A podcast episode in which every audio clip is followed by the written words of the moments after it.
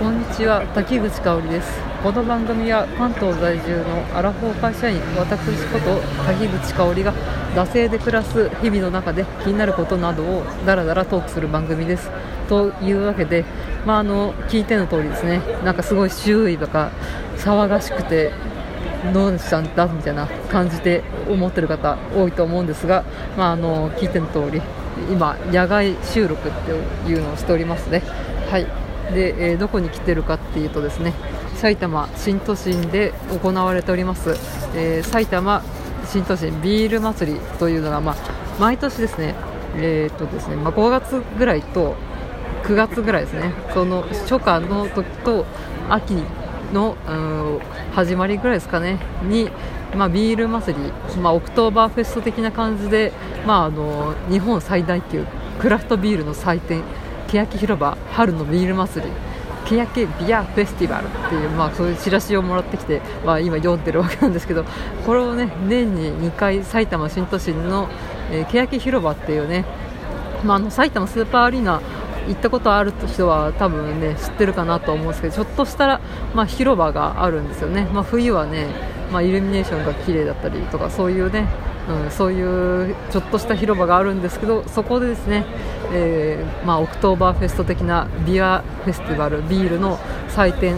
は毎年年2回やっております。多分もうね10年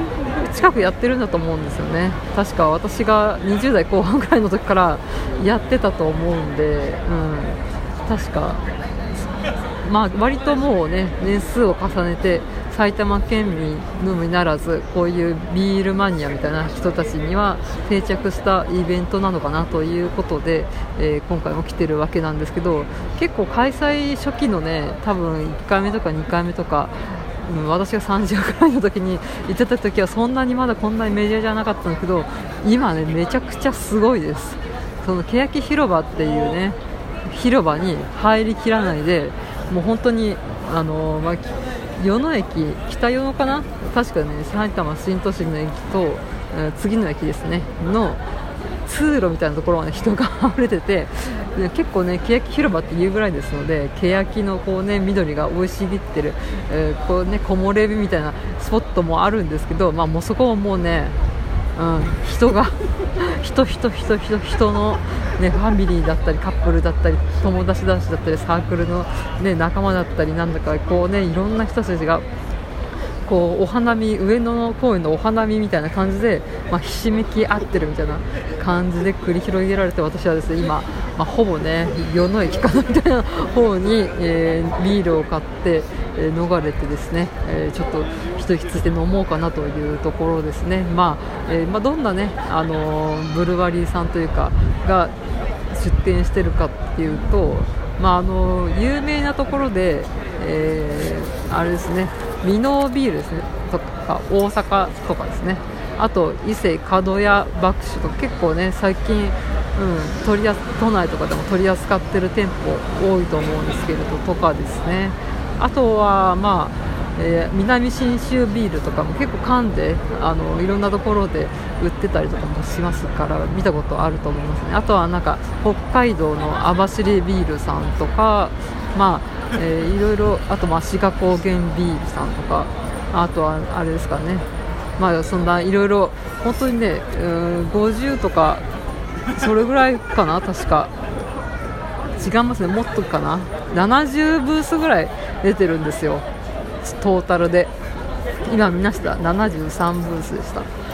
70以上のブースが、えー、こういうクラフトビールを作ってる、まあ、工房さんというかブルワリーさんの方が参加してるっていうとこ、えー、イベントになりますで、まあ、基本的に国内のクラフトビールを売っている、えー、そういった、えーと、ブルワリーさんが参加してるっていうそういうイベントになりますね。だからですね結構ビール好きみたいなビールマニアみたいな人が結構ね多くいて前なんかねちょっと隣の席っていうか隣で飲んでるねなんか若い男性何人かみたいなグループはなんか俺八王子これから帰るのかだるいなみたいなことを言って八王子の方からね来たりとかしてる人とかもいたりとか本当に今はね埼玉県民のみならず、えー、まあ、ビールマニアの皆さんが駆けつけてるという感じな、えそういったイベントになります。うんとにかくね混むのでやっぱしね朝早くからとか来た方がいいかもしれないですね。今私えーとですね、お昼の2時過ぎに今来てるんですけどね、うんまあ、失敗したなと、まあね、あの本当はね来るつもりじゃなかったんですけどちょっとネタ探しじゃないんですけど、まあ、せっかくやってるからちょっと行くかなという感じで来てみました。えー、ということですね、まあ、ちょっと、まあ、実食じゃないですけど食レポじゃないですけど、えー、ビールの方を買ったので、えー、飲んでいきたいと思います。はい、で何を買ったかというとさっき、えー、名前を出しましたミノービールさんですね大阪にありますブルワリーさんで、えー、多分ね有名なんで多分ビールマニアの人にはねまあああそこかみたいな感じで、えー、思いつくかと思うんですが はいではですね飲み比べセット4種類っていうのを購入しまして、えーとですね、4つの味が楽しめる、えー、セットで、えー、お値段1000円っていうものをちょっと購入してみましたね。えーと、お猿 IPA っていうのとスタウトと小猿 IPA と、えー、バイチェンですね。はいまああのピルスナーというか普通、まあ、一般的にキリンとか朝日スーパードライとか札幌黒ラベルみたいなそういったねあのよく思い描くそういった喉越しキレコクみたいな感じなくて、まあ、IPA とあとはまあスタウトと焙煎っていうことで多分、えー、そのお猿 IPA と小猿 IPA っていうのは多分こうちょっと苦めのでなおかつこう、え、柑橘系の味がするようなビールかと思います。で3のスタウトはま黒ビールですね。で、えーバイチェンの方は、えーとまあ、白ビールっていう、まあ、フルーツエールみたいな感じの味の多分飲みやすい、えー、そういったフルーティーなビールになると思うんですがとりあえずですね小猿 IPA が一番近くにあるんでちょっと飲んでいきたいと思います。はい。うん。あ美味しいですね。ああこれでねちょっと今日曇りなんですけれど、まあ、ね、まあまあまあ天気を持ってね、うん、割と絶好のビール日和みたいな感じですのでねこれはちょっと、まあ、私近、近所っていうか、まあ、近所っちゃ近所か。なんで、まあ、フラッと来てるんですけど、まあ、朝から仲間とねブルーシートをねこう敷いて、まあ、他にもねあのフランクフルトとかポテトとかいろいろ美味しいものも売ってますのでそういうのをねお供で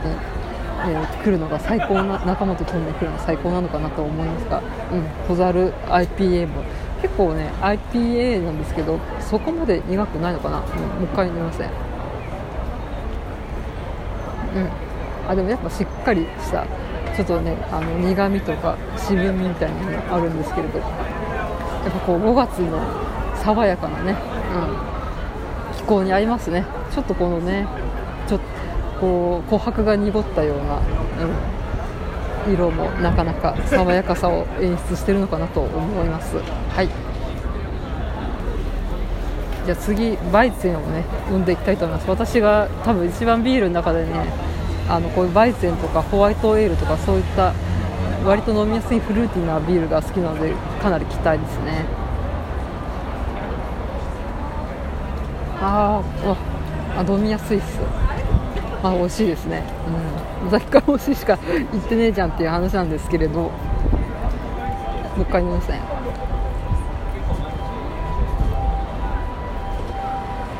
うん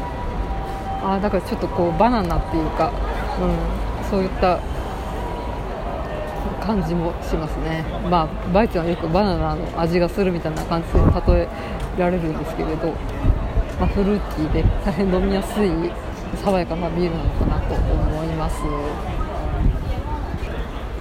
はい。で、えー、次がですねスタウトですね。黒ビールですね。はい。黒ビールの方飲んでいきたいと思います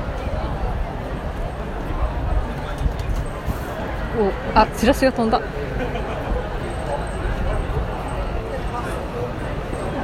んうんうん。あ結構あのプレミアムえっとあれですね。プレミアムモルツの黒とかに味が近い感じがしますかね、うん、ああいうギネスの黒ビールとかとは違う感じでまあ、しっかりしたちょっと苦いようなね。まああとまあまあまあまあまあ語彙力がこう試されますね、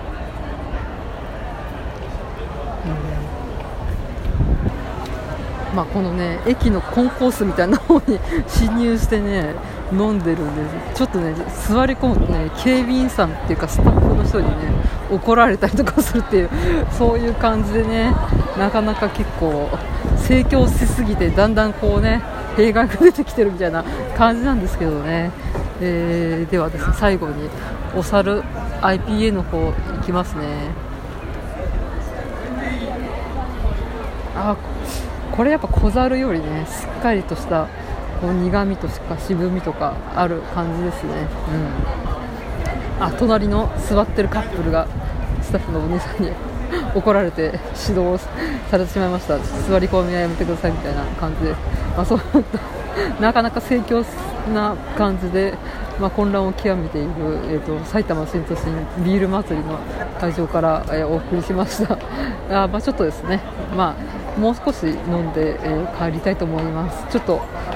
では皆さんもし機会があれば秋もね確か9月ぐらいにやるんで来てみてはいかがかなということで、えー、お相手は滝口香織でした。